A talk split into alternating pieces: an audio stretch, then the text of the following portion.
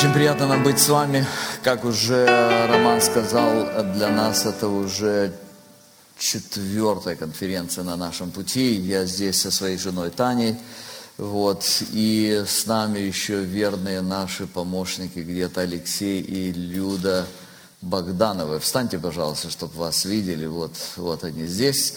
Мы уже проделали достаточно большой путь. Мы были в Белой Церкви в Украине – там собрались, это была специальная конференция для служителей, собралось очень много людей. Вообще Господь удивительные вещи делает сегодня в Украине. Он открыл дверь для благовестия еще раз. Вот. И а, после каждого дня конференции, а там было достаточно много людей, где-то более 800 человек было, а после каждого дня у нас была еще возможность проповедовать в палатке, большая палатка, больше тысячи человек приходило каждый вечер. И это для нас удивительно. Удивительно, что в наше время, время, когда о Христе, о Евангелии, о Боге люди почти не хотят слышать повсеместно. Где нам приходится бывать, и в самых разных странах мира, мы встречаем вот какой-то период сегодня, такой период внутреннего безразличие, безразличие людей. Я не знаю, как у вас здесь в Берлине, но вот э, мы видим это и в Америке, и в России. Но в Украине, на удивление, много людей, которые, у которых есть интерес, которые приходят для того, чтобы послушать. И Господь дал нам такое благословенное время. Мы были, э, это была первая конференция в Белой Церкви, потом была конференция в Одессе. Тоже достаточно много людей собралось. После чего мы э, прилетели сюда, были сейчас вот несколько дней на конференции в Виттенберге. Еще одно удивительное явление. Когда-то я помню время, когда, наверное, лет 10-12 тому назад, когда мы впервые стали приезжать э, в Германию, наверное, первая наша конференция была вот с э, братом Яковом. По его приглашению, она была тогда в Вальдберли, кажется, да, первый раз – а, и тогда БТЦ только начиналось. Вот, и сегодня мы видели, вот за эти три дня мы видели около тысячи человек собрались там в Виттенберге, а, не только из Германии, но и из других европейских стран, людей, которые серьезно заинтересованы в библейской проповеди, в священном писании, в серьезном отношении, глубоком отношении к Богу. Вот, и это, конечно же, радует. Э, удивляет то, что процесс, который мы наблюдаем в мире, процесс все большего погружения в нечестие, безразличие к Богу, одновременно с этим мы видим процесс, который обратный, процесс возрождения, стремления к тому, чтобы познавать Господа, чтобы жить им, чтобы служить Ему. Удивительнейший контраст был сейчас в Виттенберге – Тогда, когда в этом здании, где собрались, как я уже сказал, до тысячи человек, которые собрались, чтобы слушать Слово, чтобы поклоняться Богу, чтобы говорить о возвращении к э, принципам, вот этим только, о которых мы будем говорить еще сегодня. Одновременно с этим, прямо там же, это, это было снято в здании, центральное здание в городе, самое большое здание, которое есть там в городе, одновременно с этим там проводится какая-то выставка в котором буквально насмехаются над Богом. Это все вот одновременно происходит. Потом э, мы ходим по улицам, мы смотрим, что там написано по поводу реформации. Вот, э, в музее, Центральный музей Лютера, там организовали такую выставку экспонатов разных, и вот там 95 людей реформации. И вы знаете, что вы там не найдете Цвингли или даже Чарльза Спержина или кого-то из пуритан. Ну там знаете, кто есть? Там есть Стив Джобс. То есть там люди, которые, они видят реформацию совершенно в другой, совершенно э, в другом плане. Там есть философы, там есть всякие разные чудаки, буквально чудаки, которые сегодня чудят. Вот один, э, один из них, Эдвард Сноуден, который сидит сейчас в Москве, который, слышали, там американские э, секреты продал. Вот. И вот это 95 людей реформации. То есть, когда смотришь на всю эту картину, то ясно понимаешь, реформация нужна и сегодня. Вот поэтому мы называем эту конференцию реформацией и жизнь. И мы будем говорить сегодня о реформации. Я буду говорить, немножко касаться этих принципов, о которых Роман уже говорил сейчас в начале. Но до того я бы хотел, чтобы мы могли настроиться на это время и посмотреть, что это не будет временем просто академического упражнения.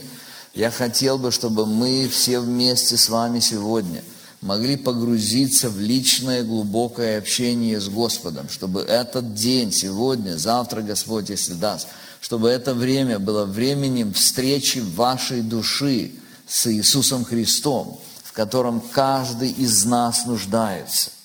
Мы сегодня не будем здесь обсуждать, какая теория правильнее. Мы сегодня не будем здесь говорить о мировых каких-то проблемах. Мы будем говорить сегодня о тех истинах, которые находятся в Священном Писании, которые занимают там центральное место и которые чрезвычайно важны для нас сегодня. Они важны для меня, для моей души сегодня. Каждый раз, когда я говорю об этом, я проповедую прежде всего себе по причине того, что Моя душа, точно так же, как и душа каждого из нас, нуждается э, в постоянно продолжающейся реформации. Моя первая сессия посвящена теме нужда в реформации. Как я уже сказал, что в следующей сессии я подробно объясню фундамент, почему 500 лет, что там было. И мы подробнее будем говорить о том, как это нас с вами касается, вот именно то, что происходило 500 лет тому назад. Вот, и сегодня я на этой первой сессии я хотел сосредоточить наше общее внимание на процессах, на духовных процессах, которые имеют место в жизни каждого христианина – в жизни каждой церкви, в жизни каждого поколения верующих людей. Если вы следуете за Христом уже какое-то время, вы можете даже, посмотрев назад на свою собственную жизнь, обнаружить определенные тенденции. Тенденции, которые имеют место в реальности жизни каждого из нас. Есть одна очень э, хорошая цитата я совсем недавно прочитал статью, в которой анализируется состояние христианского мира сегодня. И вот там встретил очень интересную фразу, или не фразу, а абзац, который я хочу прочитать для вас сейчас. Здесь сказано о проблеме так называемого второго поколения верующих. Автор пишет следующее он говорит, второе поколение имеет естественную тенденцию войти в статус-кво и потерять видение первого поколения. Слишком часто опыт второго поколения – это то, о чем не только слышали от родителей и не пережили сами. История церкви полна примеров этого. Ревность родителей о Господе Иисусе Христе превращается в формальность для детей и в апатию для внуков. Они знают о Его делах, но они не знают и даже не признают Его самого. Они потеряли связь с Богом. Здесь мы подходим к сердцевине синдрома второго поколения. Она в состоянии ни холоден, ни горяч в безразличии, в апатии по отношению к удивительным библейским истинам, которые мы слышали с детства от наших учителей. Если вы посмотрите хорошо, тщательно, пристально в Священное Писание, вы обнаружите, Священное Писание полно подобных примеров. Примеры, которые очень ярко демонстрируют, что вот то, что сказано здесь, в этой цитате, которую я сейчас прочитал – это действительно реальность духовного процесса в жизни каждого человека и в жизни каждого поколения. Наверное, самый яркий пример подобных ситуаций мы, мы встречаем в книге Судей. В книге Судей собраны несколько поколений, жизнь которых можно охарактеризовать как движение вниз и вверх, вниз и вверх постоянно. Посмотрите, вторая глава книга Судей, мы читаем с 10 стиха. «И когда весь народ он и отошел к отцам своим, и восстал после них другой род, который не знал Господа и дел его, которые он делал Израилю, Тогда сыны Израилевы стали делать злое пред очами Господа и стали служить Ваалам. Оставили Господа, Бога отцов своих, который вывел их из земли египетской, и обратились к другим богам, богам народов, окружавших их, и стали поклоняться им, и раздражили Господа. Я хочу обратить ваше внимание на несколько ключевых слов в этом тексте. Посмотрите, пожалуйста, внимательно описание состояния народа израильского. Вы понимаете, что речь идет о тех людях, которые вошли в обетованную землю. Вы помните, что в обетованную землю вошло второе поколение израильтян, которые вышли из Египта. Первое поколение очень сильно роптало, восставали против Бога, не поверили Ему, когда Он ввел их в обетованную землю, сказали, лучше нам умереть здесь, в пустыне, и Бог сказал им, хорошо, умрете в пустыне. Ваших детей только введу по моей верности обетованию, которое я оставил, которое я дал вам.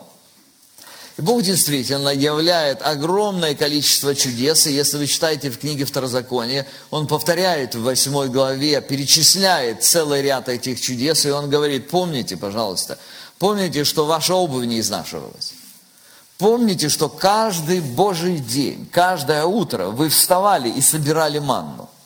Вы были обеспечены всем. Помните, что я вам воду в пустыне давал. Помните, что столб облачный, столб огненный следовал за вами. То есть он говорит об этом, чтобы они помнили. И в действительности первое поколение, которое пережило еще целый ряд чудес, Божьих чудес явных, когда они заходили в обетованную землю, падение Иерихона, вы помните, вы помните целый ряд чудеснейших побед, когда они эту землю которая, э, так скажем, была приготовлена Богом специально для них, они заняли эту землю. Вот. Но посмотрите, что происходит дальше. И когда весь народ онный, то есть вот все вот эти люди, отошел к отцам своим, то есть умерли они, и восстал против них другой род, и вот здесь ключевое слово, который не знал Господа. Вы знаете, друзья, знать Господа невозможно по наследству. Знать Господа каждый человек должен научиться лично. Для каждого из нас это личный глубокий процесс, который должен иметь место. Это процесс, который связан с серьезной концентрацией души. Это процесс, который связан с ясно понимаемой и поставленной целью. Этот процесс, который обязательно будет связан со страданиями с внутренним сокрушением вашего духа, с сокрушением вашего сердца. Этот процесс будет связан с тем, что Бог будет буквально отдирать от нас все то, что наносное, все то, что прилепилось к нашему сердцу, к нашей жизни, что мешает нам жить. И это не только касается нас, друзья. Это же касается и наших детей. Это же касается и следующего поколения. Люди, которые слышат о Евангелии. Я это вижу в своей церкви. Мы 15 лет в той церкви, где мы сегодня. И первое поколение буквально открывало, молодых людей особенно, они буквально открывали для себя богатство, красоту и силу Евангелия.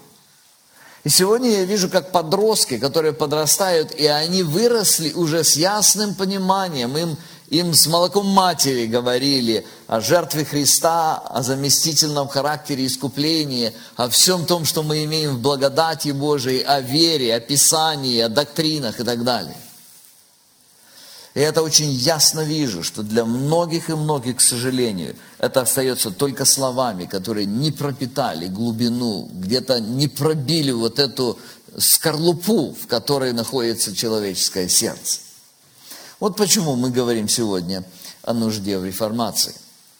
Я хочу обратиться к библейскому примеру. Возможно, это послужит вам хоть каким-то утешением, а, хотя, может быть, и утешением небольшим, утешением того, что это тоже с кем-то было, мы не одиноки. Вот. Но это утешение, оно еще раз направляет нас к этой очень важной э, задаче или ставит перед важной целью – это цель, чтобы Господь действовал в нашем сердце сегодня. Мы с, э, обратим наше внимание к э, книге Откровений сегодня и посмотрим на первые две главы в этой. Первые три главы мы коснемся немножечко из первой главы, потом второй главы и третьей главы. Э, дело в том, что это замечательный пример того, что происходит с церквями, даже первыми церквями в течение одного поколения. Книга Откровения, как вы помните, была написана в 90-е годы первого века, а это значит, что этим церквям, о которых идет здесь речь, было примерно 40-50 лет. 45-50 лет примерно эти церкви существовали. Вы помните, как они были основаны? Они были основаны в результате служения апостола Павла и других его сотрудников, которые вместе шли, проповедовали и возникали церкви во многих местах, но было несколько церквей, которые были сгруппированы вокруг церкви Ефесской. Они находились в так называемой Ликаонской долине, то есть э, они были географически как-то связаны – вот. И э, пробуждение там, основание, проповедь Евангелия там началось в церкви Ефесе, то есть была сначала основана церковь там, и потом оттуда стали распространяться церкви или насаждаться церкви в разных других местах. И вот таким образом э, были, существовали эти семь церквей, и Бог вот так избрал, что он не говорит к другим церквям. Были церкви в других местах. Церковь в Антиохии, помните, от которой апостол начал проповедовать. Церковь в Риме была, церкви в Коринфе были. То есть разные места были, в разных местах были церкви. Вот. Но Бог вот по своему проведению так определил, что Он фокусируется на небольшой группе церквей, которая к тому времени уже была, уже переживала вот эту, этот период второго поколения. И очень удивительно, что происходит с этими церквями. Помните, что эти церкви были основаны самими апостолами. Эти церкви переживали действие Божьего Духа, которое явлено было в таких формах, которых никогда после в истории не было, потому что апостолы обладали особыми дарами, апостольскими дарами. То есть они сами там непосредственно присутствовали – и мы видим, как Божие действие через них было явлено. И несмотря на это, Иисус Христос, обращаясь к этим церквям, Он вскрывает целый ряд проблем и говорит о серьезной, существенной нужде в реформации, в изменении. Давайте откройте, пожалуйста, ваши Библии, и мы посмотрим на книгу Откровения. Начнем с первой главы, мы начнем с первой главы, с 10 стиха, описание того, как это было, о чем же идет речь. Апостол Иоанн находится на острове Патмос в ссылке, и вот там Господь дает ему удивительное духовное переживание. Бог открывает себя ему, и Иисус является лично, непосредственно. Помните то, что Иоанн хорошо знал Иисуса. Иоанн провел достаточно много времени в общении с ним. Три с половиной года они ходили вместе, он учился у него. И если вы помните, Иоанн был любимым учеником Иисуса Христа.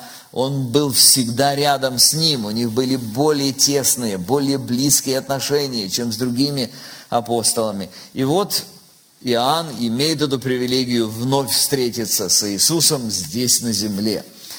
Вот как описана эта встреча. Я был в духе в день воскресный и слышал позади себя громкий голос, как бы трубный, который говорил, я есть альфа и омега, первый и последний. То, что видишь, напиши в книгу и пошли церквям, находящимся в Асии, в Ефесе, в Смирну, и в Пергам, и в Фиатиру, и в Сардис, и в Филадельфию, и в Ладикию. Я обратился, чтобы увидеть чей голос, говоривший со мной, и обратившись, увидел семь золотых светильников, и посреди семи светильников подобного Сыну Человеческому, облеченного в подир. И по персям, опоясанного золотым поясом, голова его и волосы белые, как белая волна, как снег, и очи его, как пламень огненный, и ноги его, подобных алкаливану, как раскаленные в печи, и голос его, как шум вод многих. Он держал в деснице своей семь звезд – и из уст его выходил острый с обеих сторон меч, и лицо его, как солнце, сияющее в силе своей. И когда я увидел его, то пал к ногам его, как мертвый. И он положил на меня десницу свою и сказал мне, не бойся, Я есть первый и последний, и живой, и был мертв, и все жив во веки веков. Аминь. И имею ключи ада и смерти. Итак, напиши, что ты видел, и что есть, и что будет после сего. Тайна семи звезд, которые ты видел в деснице моей, и семи золотых светильников, есть сия. Семь звезд – суть ангелы семи церквей. А семь светильников, которые ты видел, суть семь церквей. И далее начинается послание к семи церквям. Вторая глава с первого стиха. Вы помните, что в оригинале не было деления на главы. С первого стиха мы читаем следующее. «Ангелу Ефесской церкви напиши, так говорит держащий семь звезд в деснице своей, ходящий посреди семи свети, золотых светильников – и дальше мы читаем всю эту историю, которая на протяжении следующих двух глав фокусируется на одной существенной проблеме. Церкви переживают состояние отступления. И когда Иисус обращается к этим церквям, очень интересно, когда Он говорит об этих вопросах, вот мы, мы сегодня говорим о том, что это естественно, это невозможно избежать, это то, что происходило в книге Судей – с народом израильским. То, что происходит в церквях здесь, вот э, с первыми церквями, то, что происходит в наше время сегодня, то, что произошло здесь в Германии после, э, после реформации, которая была здесь однажды или не однажды даже. Если посмотреть, были периоды возвращения, обновления какого-то. И нам иногда кажется, что ну раз это неизбежно, то ну что ж уже сделаешь, Господи, так вот уже и будем жить. Но заметьте, Иисус является к не для того, чтобы сесть рядом с ним, посетовать и сказать, ну что, Иоанн, как там церковь? Докатились. Ну, никуда не денешься, вот такая жизнь, вот, вот так вот дьявол преследует здесь.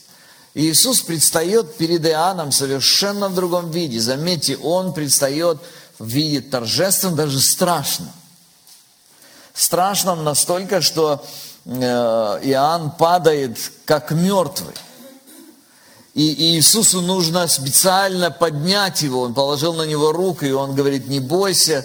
Он говорит, я есть первый и последний, и я живой. И был мертв, и ожил. То есть он утешает, успокаивает Иоанна для того, чтобы объяснить ему несколько чрезвычайно важных вещей. Первое, о чем Иисус говорит, Иисус говорит о настойчивой тенденции к отступлению, которую мы видим в, этих, в этом послании к семи церквям. Второе, Иисус призывает к реформации. Он призывает, чтобы эти люди могли изменить свою жизнь. И третье, Он говорит о важности победоносной жизни. Мы посмотрим на эти три грани, эти три части послания Иисуса Христа – семи церквям. Итак, первая настойчивая тенденция к отступлению.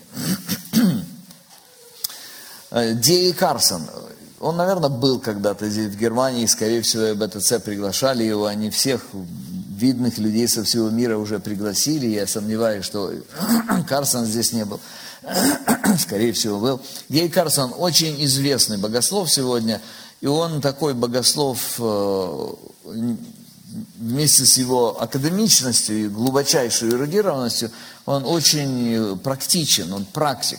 И вот он в одном своем, э, в одной своей работе, он э, очень ярко касается этой проблемы. Я несколько раз уже цитировал эти его слова. Он говорит следующее. «Сами по себе люди не движутся к святости.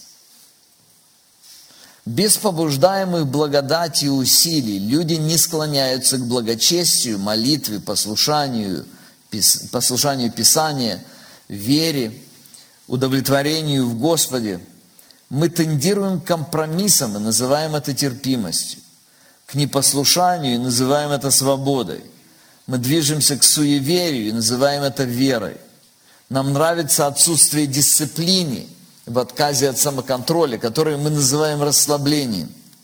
Мы скользим к жизни без молитвы, считая, что мы избегаем легализм. Мы опускаемся к отсутствию благочестия и убеждаем себя, что мы обрели свободу. Послание к семи церквям, оно вскрывает эту проблему. Оно говорит о том, что э, естественно происходит в человеческой природе не для того, чтобы сказать, что это неизбежно, оно направляет луч Христова света, луч божественного откровения в самую сердцевину этого явления, для того, чтобы показать, что это очень серьезная проблема. Это подобно тому, как человек приходит к врачу, и врач говорит, слушайте, ваше положение чрезвычайно серьезно. Вы недооцениваете сложности того, где вы находитесь.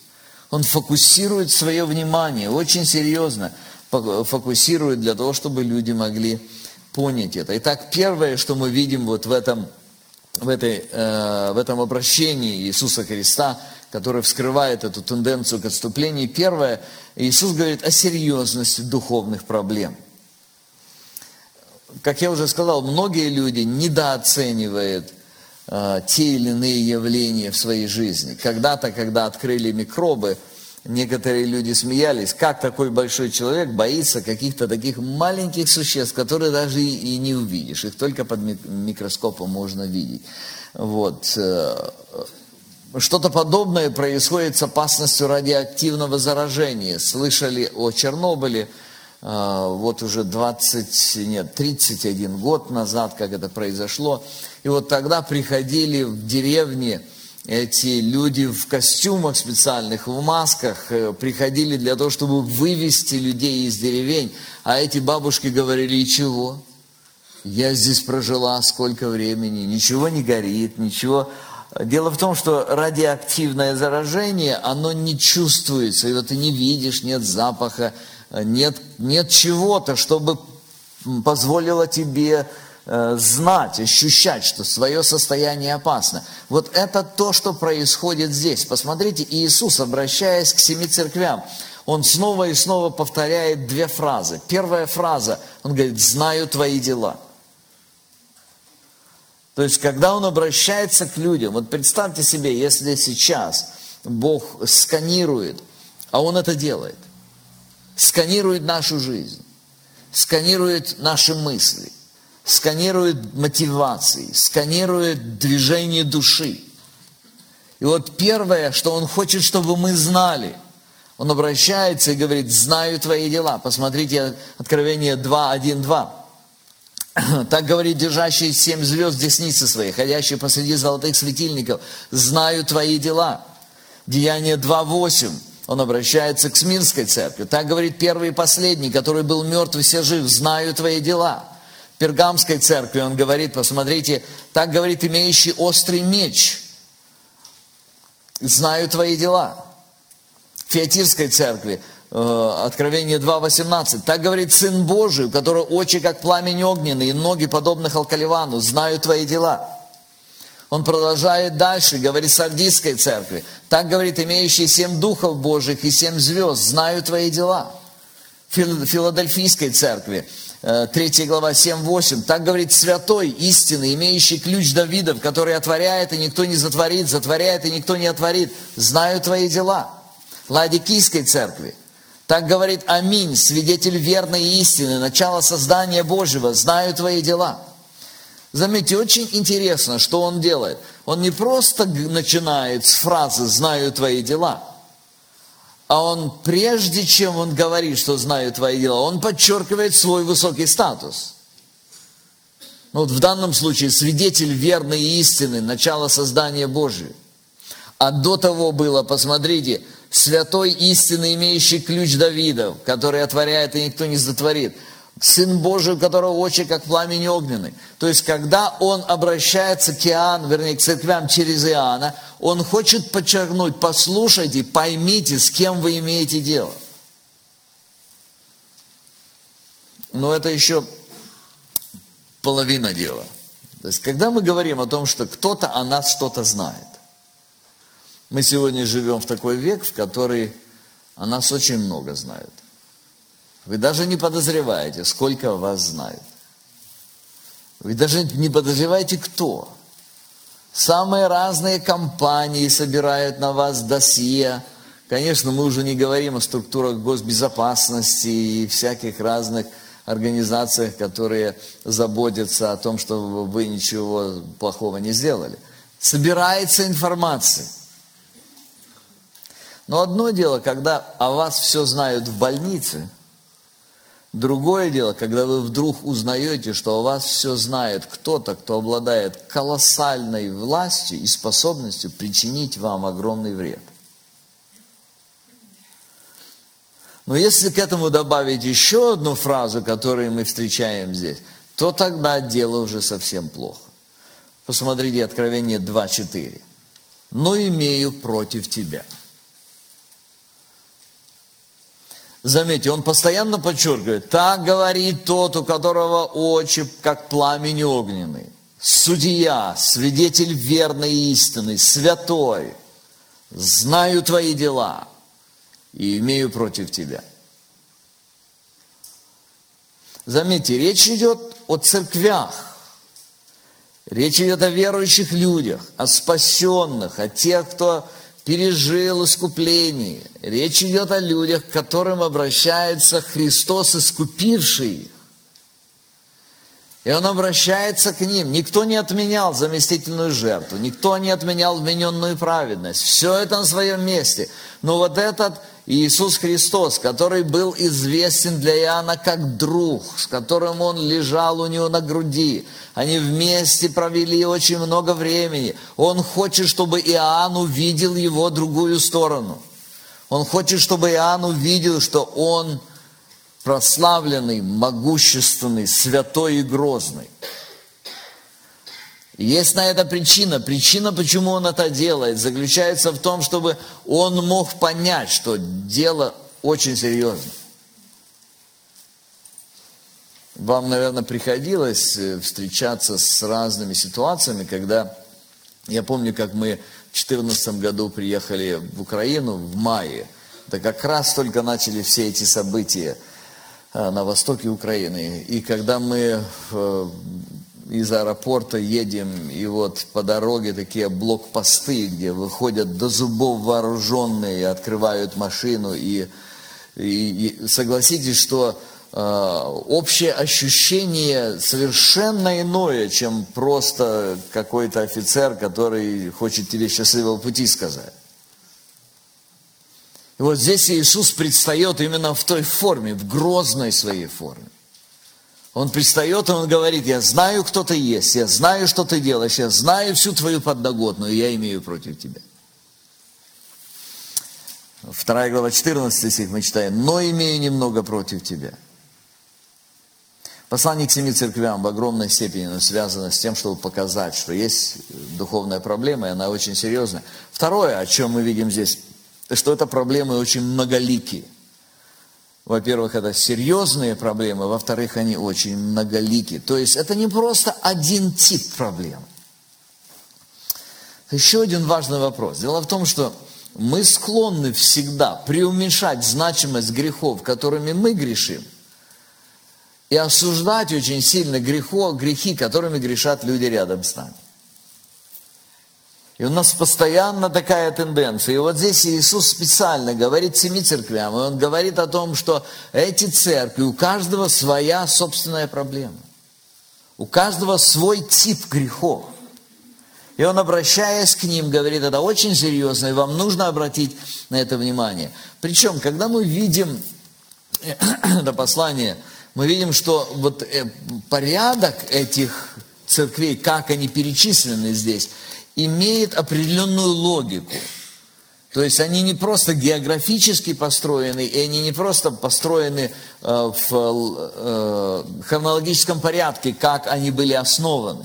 Нет, он подобрал здесь порядок такой, который показывает нам, как от одной проблемы возникает другая. И как мы видим, начинается с Ефесской церкви одна проблема, и потом мы видим в Ладикийской церкви проблема – которые там уже совсем все плохо. Самая первая проблема. Начинается все с ослабления любви. Это главный вопрос. Это главное, это первое, что угрожает христианину. Это первое, что угрожает нам с вами сегодня. Церковь в Ефесе имела много достоинств, много серьезных качеств, о которых Христос говорит – и Иисус, обратите внимание, Он в каждой ситуации особенно подчеркивает – он не говорит о том, что у вас все плохо. Он не говорит, он не списывает их всех огульно. Посмотрите, что он говорит. Ангел Ефесской церкви напишет. Так говорит, держащий семь звезд в деснице своей, то есть семь церквей вот этих, ходящий посреди семи золотых светильников, знаю твои дела, и труд твой, и терпение твое. И посмотрите, что ты не можешь сносить развратных. И испытал тех, которые называют себя апостолами, они не таковы, и нашел, что они лжецы. Ты много переносил и имеешь терпение. Для имени моего трудился и не изнемогал. То есть, заметьте, он говорит, я знаю, что ты трудишься много. Я знаю твое терпение. Я знаю твое отношение, ты не можешь носить развратно. Я знаю, ты испытал тех, которые называют себя апостолами. То есть были самые разные проблемы уже тогда, в то время. И эта церковь, она имела достаточно прочности, чтобы стоять. Ну, посмотрите, сегодня во многих церквях, или среди многих членов церквей разных – ты не можешь сказать, что эти люди отличаются большим трудом, посвящением Господу. В Ефесе это было. Ты не можешь сносить развратных. Это еще одно очень хорошее качество. Люди ясно понимают, что моральное разложение это плохо, и они в Ефесе стояли против этого очень серьезно испытал тех, которые называют себя апостолами. То есть они серьезно относились к учению. Лжеапостолы не могли там ничего сделать, не могли пробиться туда. Дальше он говорит, нашел, что ты, они лжецы, ты много переносил, то есть они были в гонениях. У них очень много было, самого положительного. Вот я представляю так, если бы мы попали в Ефесскую церковь, то там на стенах висели бы вот эти вот фотографии или плакаты о, о страдальцах, которые у них там были, о верности учению, что вот нужно быть верными против лжеапостолов, о, вся, о всями, всяких разных программах, которые проводят, они, они люди очень положительные. Ну, посмотрите, но имею против тебя, что ты оставил первую любовь свою. Когда мы говорим о любви, люди задают вопрос, что это за любовь? Это была любовь к Богу и любовь между собой. А, и на этот вопрос нужно ответить «да». Дело в том, что любовь, если она есть, она будет и к Богу, и к людям. Нельзя иметь любовь к Богу и не иметь ее к людям. И нельзя иметь правильную любовь к людям, не имея любви к Богу. Вот почему, когда у Иисуса спросили, какая наивысшая заповедь, Иисус объясняет, 22 глава Матфея, «Учитель, какая наибольшая заповедь в законе?» Иисус сказал ему, «Возлюби Господа Бога твоего всем сердцем твоим, всей душою твоей и всем разумением твоим». Сия есть первая и наибольшая заповедь, вторая же подобная ей, «Возлюби ближнего своего, как самого себя». На этих двух заповедях утверждается весь закон и пророки – Заметьте, в этой заповеди есть одна очень важная деталь. Одно, что повторяется постоянно, это слово «всем». То есть это то, что включает в себя. Человек должен любить Бога всем сердцем. Бог должен занимать первое, главное и абсолютное место в жизни, в ценностях каждого христианина. Всем сердцем, всей душой, всем разумением – эти критерии, они определяют качество любви вообще. Дело в том, что любовь, настоящая любовь, это посвящение себя благу другого или заботе о благе, забота о благе другого, которая приносит нам радость. Я хочу сказать вам, что истинной любви постоянно противостоит самолюбие. Оно имеет самые разные формы. Когда дьявол, обманывая нас, он хочет – он хочет, чтобы мы поверили, что наша истинная радость заключается в заботе о моем собственном благе. Заботе о себе родимом.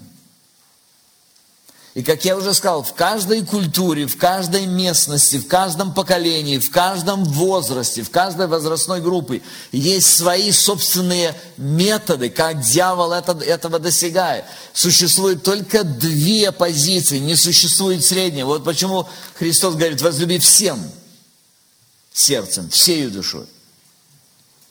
Или ты любишь себя, или ты любишь Бога и ближних. Любовь к себе блокирует любовь вообще. К сожалению, мы живем в сегодняшнем мире, в котором любовь чрезвычайно, очень часто, очень ярко, любовь к самому себе выдается как за любовь. Когда молодой человек говорит девушке «я тебя люблю», чаще всего это означает «я себя люблю, и для этого мне нужна ты».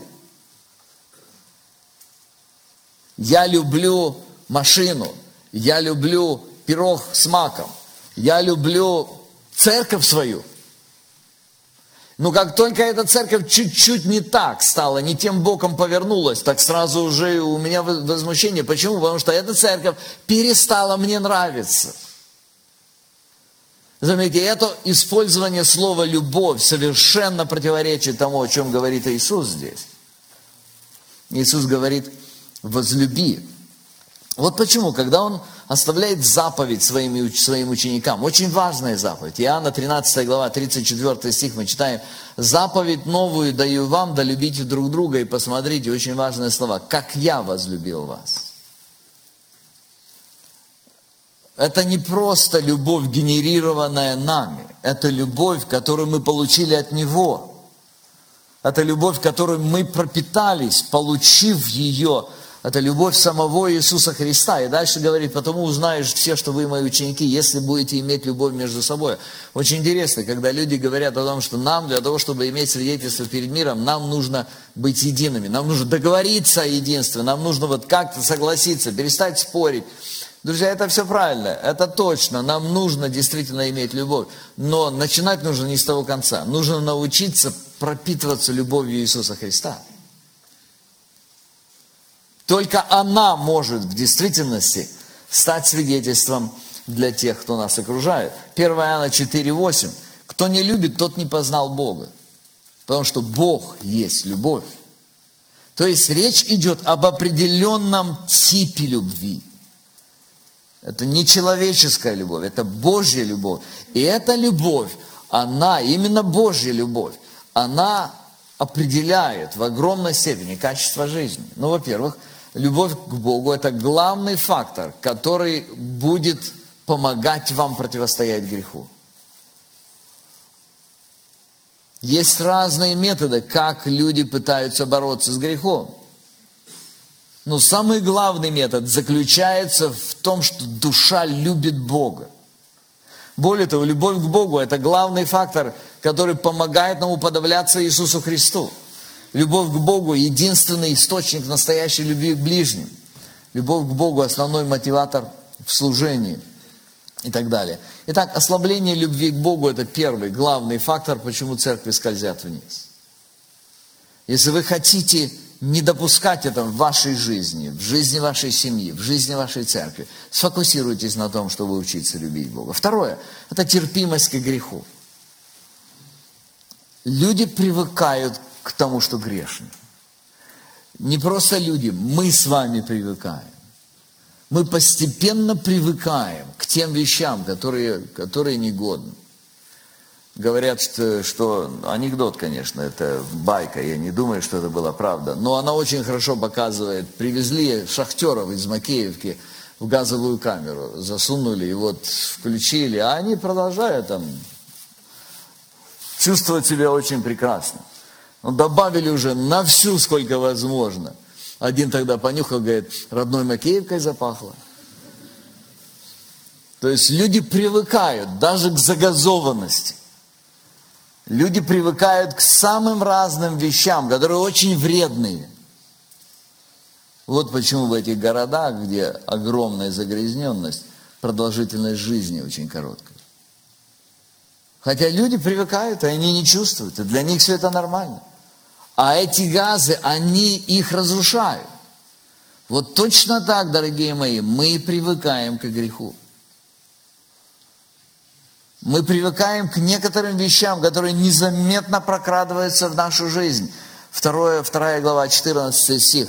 Мы читаем, но имея немного против тебя, потому что у тебя есть там держащееся учение Валаама, который научил Валака ввести в соблазн сынов Израилевых, чтобы они ели идоложертвенно и любодействовали.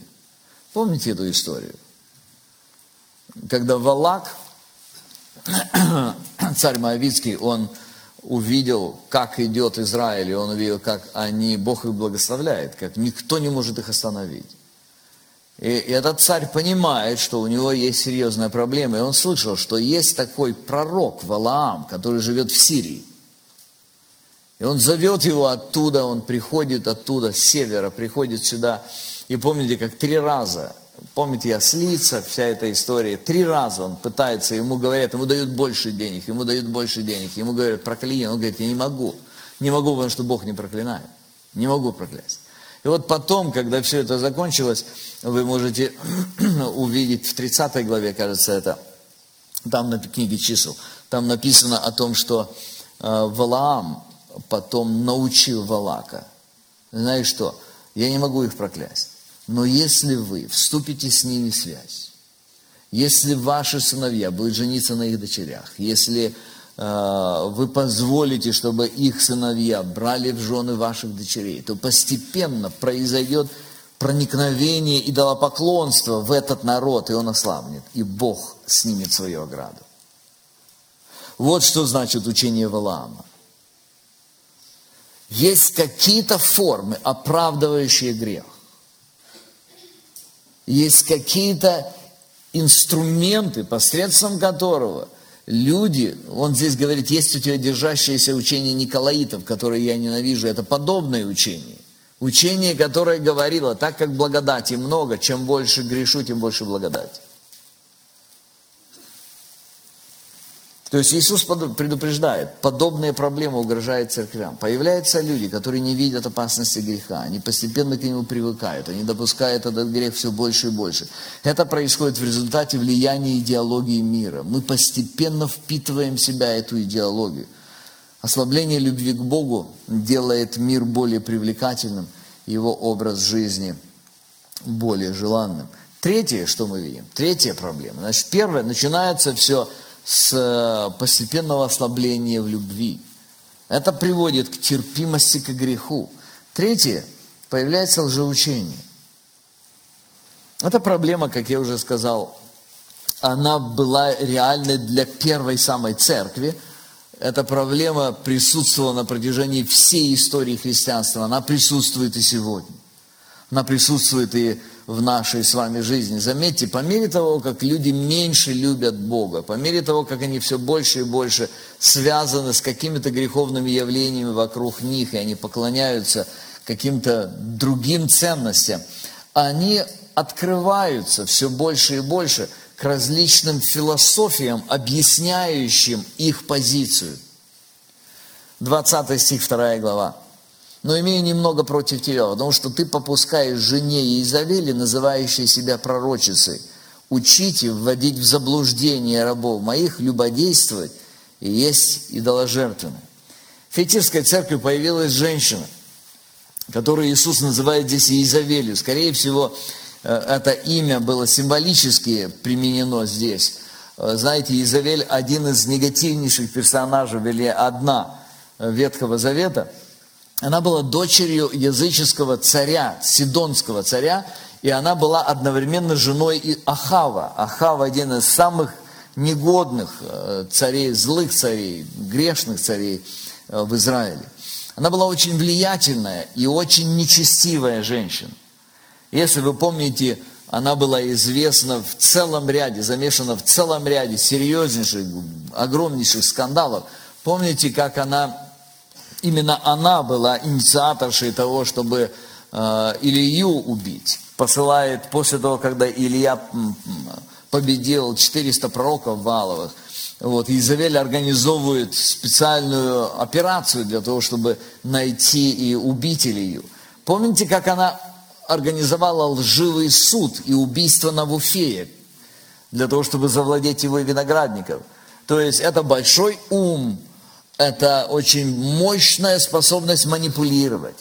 Это способность убеждать, выдавать желаемое за действительное. И вот Иисус, обращаясь, говорит, есть там у тебя Изавель одна.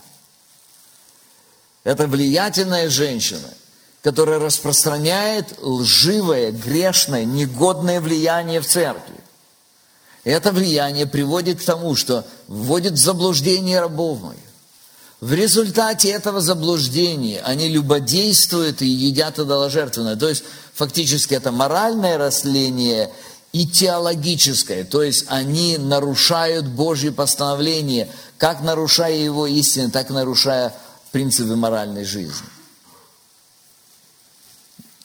Очень много всяких разных учений было тогда, и очень много всяких разных учений есть с вами сегодня – вот как пишет об этом один из э, современных исследователей или толкователей Библии, Библии Хендриксон, он, он говорит следующее. Изавель вводила в заблуждение Божьих людей, убеждая их принять образ жизни, который позволял бы им быть принятыми в мире, при этом сохраняя свое членство в, мире, в церкви. Это одна из серьезных проблем, с которой мы сталкиваемся сегодня –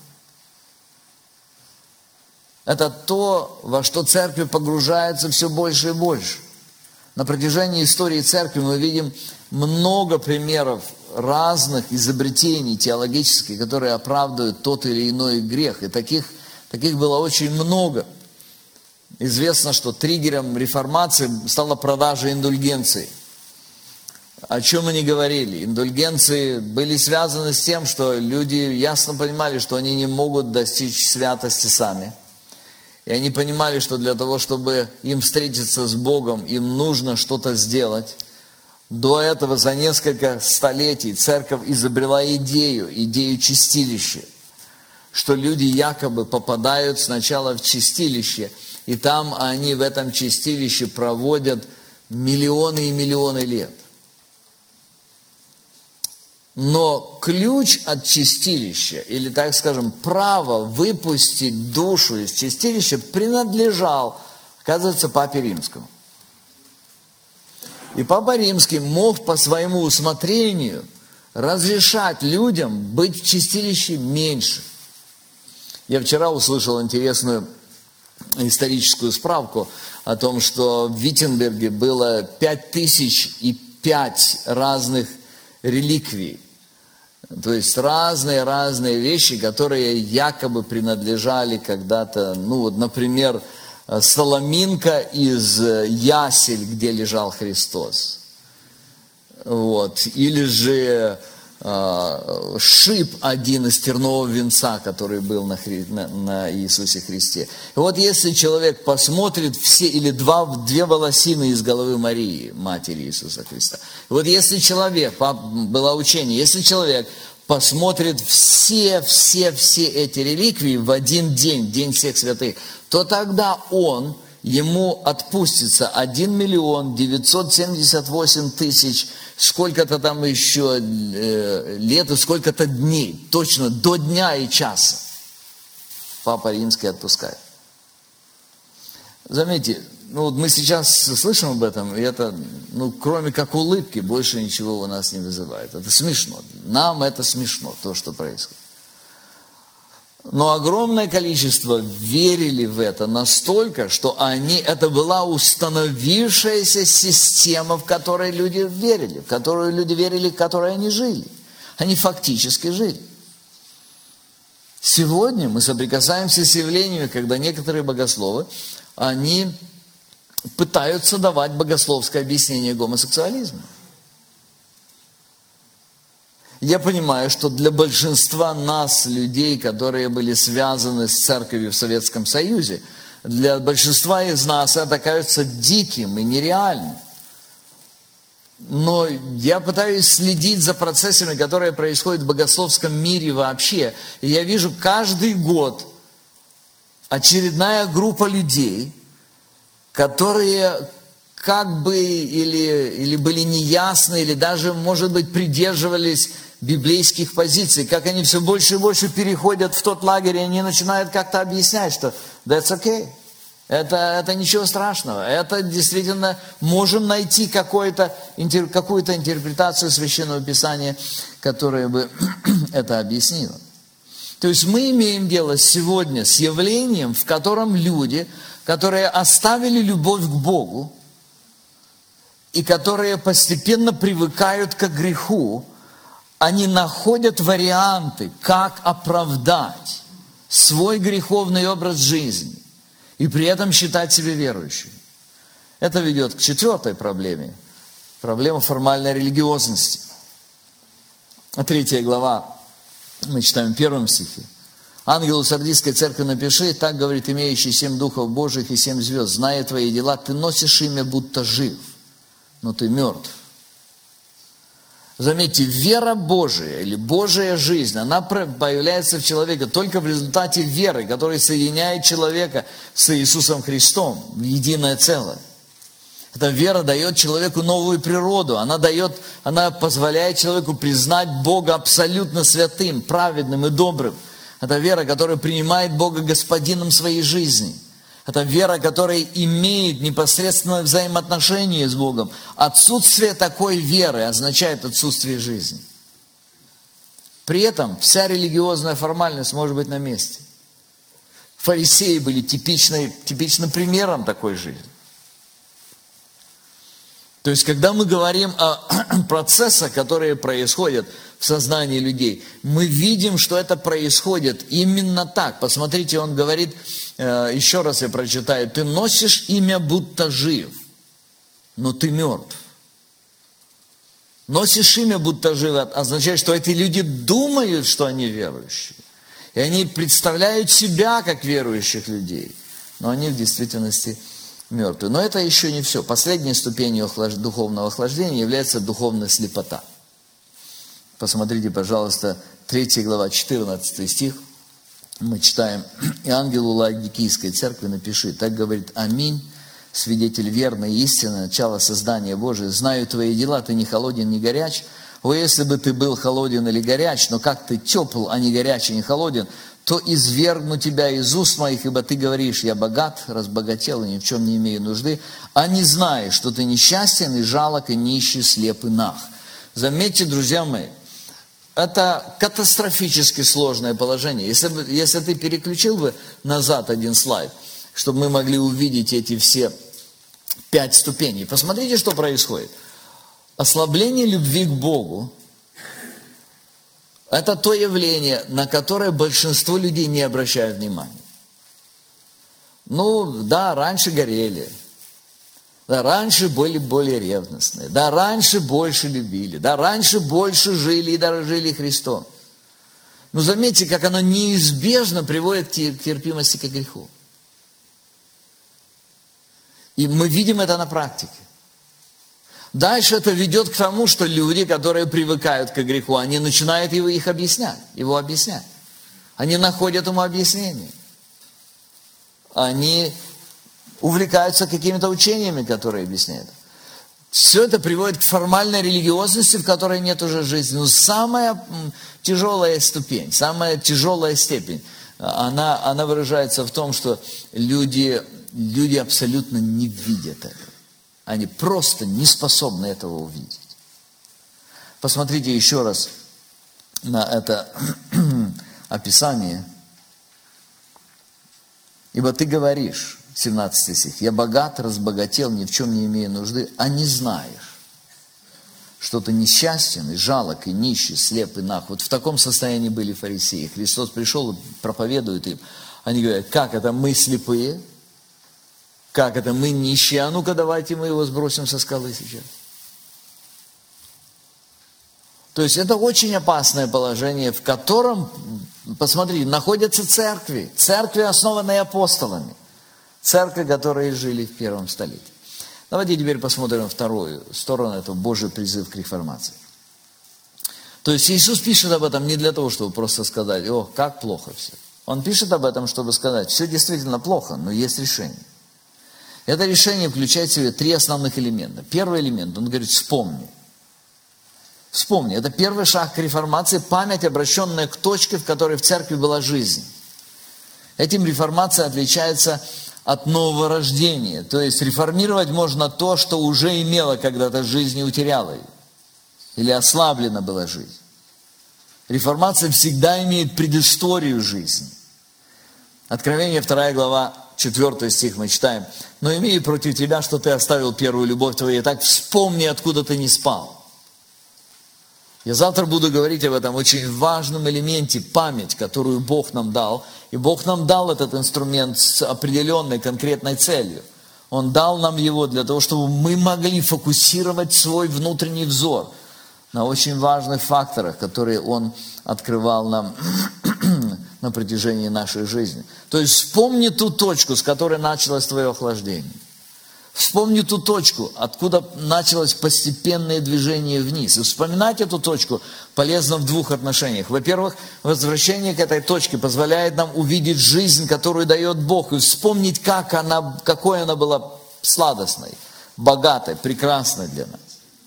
В ситуации с Лютером это было возвращение к истокам, возвращение к Августину, когда он читал то, что Августин пережил во время своего обращения.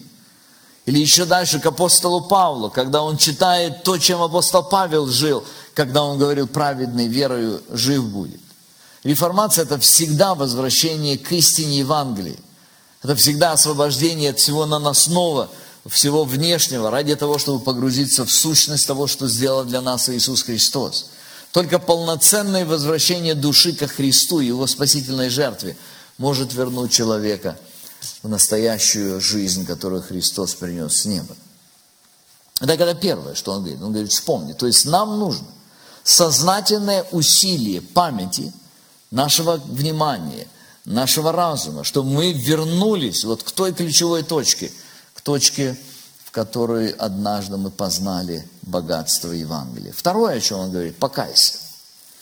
Это вторая составляющая реформации, покаяние. Покаяние связано с переменой мышления, с радикальным разворотом вектора жизни, который продиктован или движен верой этот разворот. Нам нужно снова и снова возвращаться к реалиям жизни, к пониманию Бога и самих себя, к пониманию сути Евангелия и к более глубокому осознанию Его действия в нас, в нашей личной жизни. Это обязательно будет сокрушать нас.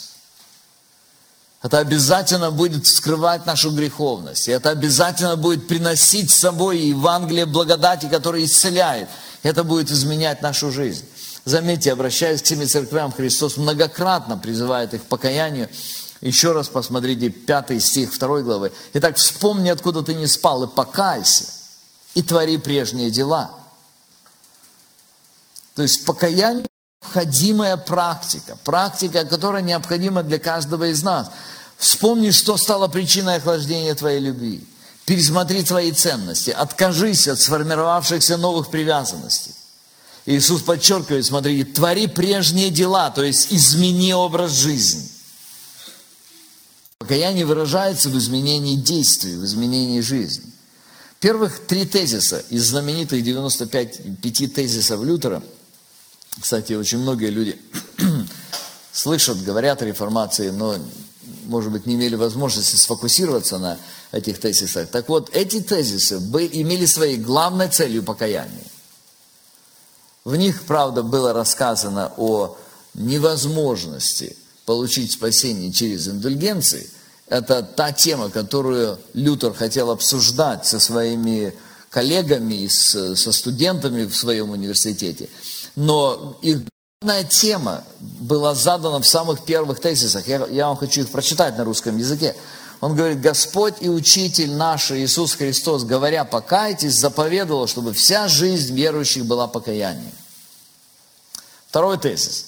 Это слово «покайтесь» не может быть понято как относясь к таинству покаяния или исповеди и отпущению грехов, что совершается служением священника. То есть он подчеркивает, что речь идет не о церемонии, которая тогда была частью обряда э, католического. Третье. Однако относится оно не только к внутреннему напротив, на, напротив, внутреннее покаяние – ничто, если во внешней жизни не влечет всецелого умешления плоти. И дальше он объясняет, что без покаяния продажа индульгенции или покупка индульгенции не имеет смысла. Все оставшиеся 95 тезисов, за исключением последних несколько, они раскрывают эту тему. То есть главная тема, э, главная тема 95 тезисов а, была посвящена тем, что э, индульгенциями прощения души не купишь, для этого нужно покаяние. Это главная тема которую Лютер выдвинул.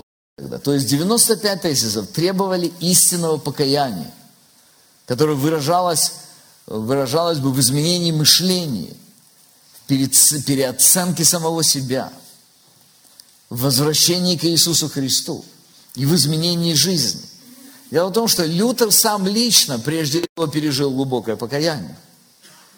Он сам однажды понял, он ходил на исповедь годы, годами ходил на исповедь. Говорят, что доводил до белого коленя этих всех, которые исповедовали его, которые принимали исповедь. Исповедуется полдня, пойдет назад, только до шел, опять чувствует, что грешен, опять идет исповедовать. Они уже ему даже сказали, они сказали, ты своей исповедью грешишь против Бога. И он вообще попал в замешательство, а что же, что же делать вообще уже? Он чувствует себя грешным, знает, что нужно пойти исповедаться. А здесь уже, если он исповедью грешит, а почему они так говорят? Уже надоел все. И вот тогда, когда Лютер понял, что праведный верою жил будет, он понял правильное значение слова покаяние. И в этой точке его жизнь приобрела новый смысл. И поэтому он и пишет здесь, он говорит о покаянии, которое внутреннее, которое влечет во внешней жизни всецелое умешление плоти. Посмотрите еще раз, пятый стих, «Итак, вспомни, откуда ты не спал, и покайся, и твори прежние дела». А если не так, то скоро приду к тебе. Заметьте, несколько раз он говорит. Он говорит несколько раз, посмотри, 16 стих. Покайся, а если не так? Мы уже говорили об этом в пятом стихе, теперь 16 стих. В 3 глава 3 стих он говорит, э, вспомни, что ты принял и слышал, и храни, и покайся. Если же не будешь бодрствовать, то найду на тебя как тать. 3 глава 19 стих, он говорит, кого я люблю, тех обличаю и наказываю, и так будь ревностен и покайся. То есть для того, чтобы реформация была частью нашей с вами жизни, чтобы реформация была частью вашей жизни, чтобы она была частью жизни ваших церквей, для этого нужно первое вспомнить, регулярно помнить Евангелие. Как я уже сказал, мы завтра будем об этом подробно говорить. Во-вторых, для этого нужно покаяться. В-третьих, он говорит, побеждай. Еще одна очень важная деталь, которая касается каждого из нас. Если вы внимательно читаете э, послание к семи церквям, вы, наверное, обратили внимание, что Иисус не говорит о проблемах в двух церквях. То есть, скорее всего, эти две церкви не имели настолько значительных проблем, чтобы о них говорилось на таком высоком уровне. Но каждой церкви Иисус, обращаясь, говорит слово «побеждай». Побеждай. Почему побеждай? Побеждай, потому что тебе противостоит очень многое. Чтобы сохранить христианскую жизнь от скольжения вниз, нам нужна способность побеждать. Христианская жизнь связана с борьбой. И мы часто думаем, когда мы говорим об этой борьбе, мы часто думаем о разных склоках, которые возникают, когда мы боремся друг с другом. Не об этом речь идет. Прежде всего, это борьба с плотью своей собственной, со своим собственным греховным началом, которое есть у каждого из нас. Оно выражается, похоть плоти, похоть очей и гордой житейской, у каждого из нас, друзья. Когда вы возмущаетесь, глядя на кого-то, как кто-то не побеждает своей жизни, он подвержен какому-то влиянию плоти, посмотрите внимательно на себя, и вы увидите в своей собственной жизни очень много проявлений немножко с другой стороны. Дьявол так устроил, очень интересно. Он вот эту вот греховность, которую предложил Еве, он сделал ее такой многогранной, что у каждого человека есть своя фишка – и каждый человек не замечает это. Но при этом каждый человек готов осуждать других, потому что у других какая-то другая форма греха, которая, так скажем, у этого человека немножечко он свободнее от нее. И так и происходит. Это борьба с сложной системой мышления. Это борьба с сложными чувствами. Это борьба с сложными мыслями. Это борьба сложными реакциями внутреннего человека. Вот почему он говорит, вспомни, покайся и побеждай. Это борьба с ценностями мира, которые навязываются нам, на которые плоть очень быстро откликается. Вот почему послание к Ефесянам а, апостол Павел специально предупреждал этих верующих, которые жили тогда. Наконец, братья мои, укрепляйтесь Господом, могуществом силы Его, облекитесь в оружие Божие, чтобы вам можно было стать против козней дьявольских. Потому что наша брань не против крови и плоти, но против начальств, против властей, против мироправителей тьмы века этого, против духов злобы поднебесной. Вот почему Иисус, обращаясь к каждой церкви, говорит о необходимости побеждать. Посмотрите, 2.7 говорит, имеющий ухо да слышит, что Дух говорит церкви, побеждающему дать нам вкушать от дерева жизни. Все блага, которые дает Христос, неразрывно связаны с победоносной жизнью. Благо Христос может дать вам в вашей жизни, в вашей церкви, в вашей семье. Они связаны с тем, со степенью победы, которую вы имеете в вашей жизни. Вторая глава, 11 стих. Побеждающий не потерпит вреда от второй смерти. 17 Побеждающий получит особые награды. Дам вкушать побеждающему сокровенную манну, и дам ему белый камень, и на камне написано новое имя. 3 глава 5 стих. Побеждающий будет признан сыном пред отцом и ангелами.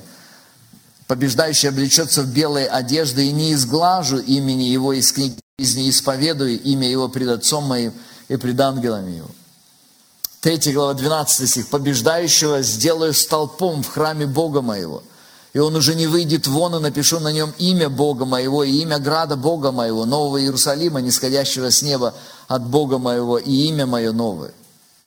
21 стих говорит о том, что побеждающий будет царствовать с Иисусом, и это будет вечно. Побеждающему дам сесть со мной на престоле моем, и как я победил и сел с отцом моим на престоле его. Заметьте, Иисус подчеркивает, что наша победа напрямую связана с Его победой. Мы не можем сами побеждать. Для того, чтобы побеждать, нам нужно погружаться в то, что Он сделал для нас. Вот почему здесь сказано снова и снова – побеждающий. Победоносная жизнь основана только на Евангелии и только на, на том, что сделал для нас Христос. Апостол Павел пишет об этом в послании к Рим, 8 глава, 31 стих. Что же сказать за это, на это? Если Бог за нас, кто против нас? Тот, который Сына Своего не пощадил, но предал Его за всех нас, как с Ним не дарует нам и всего. Кто будет обвинять избранных Божию? Бог оправдывает их. Кто осуждает? Христос Иисус умер, но и воскрес. Он и одесную Бог. Он и ходатайствует за нас. Заметьте, как много здесь сказано о том, что Христос сделал для нас. Очень много. Он, он за нас сегодня. Его любовь проявляется, проявилась на Голговском кресте. Он умер за нас, Он воскрес, Он ходатайствует. Но посмотрите 35, 36, 37 стих. Он говорит, кто отлучит нас от любви Божией? Подчеркивает, что эта любовь очень сильная, очень мощная, очень постоянная. Скорбь или теснота, или гонение, или голод, или нагота, или опасность, или меч, как написано, за тебя умышляют нас всякий день, считают нас за овец, обреченных на заклание. Но посмотрите 37 стих. Но все это преодолеваем силою возлюбившего Его. То есть мы имеем в Иисусе Христе чрезвычайно много – и то, что мы имеем в нем, оно дает нам силу побеждать. Это не автоматическое действие. Верою нужно воспринимать все то, что мы имеем в Иисусе Христе. И это сделает нас способными, побеждать. Мы помолимся сейчас, и я хотел бы, чтобы каждый из нас посмотрел на свою собственную жизнь, и каждый сфокусировался на этих трех словах. Вспомни, покайся и побеждай. Помолимся. Господи, благодарим Тебя за то, что Ты даешь нам эту благодать свою особенную, что мы собрались вместе здесь сегодня.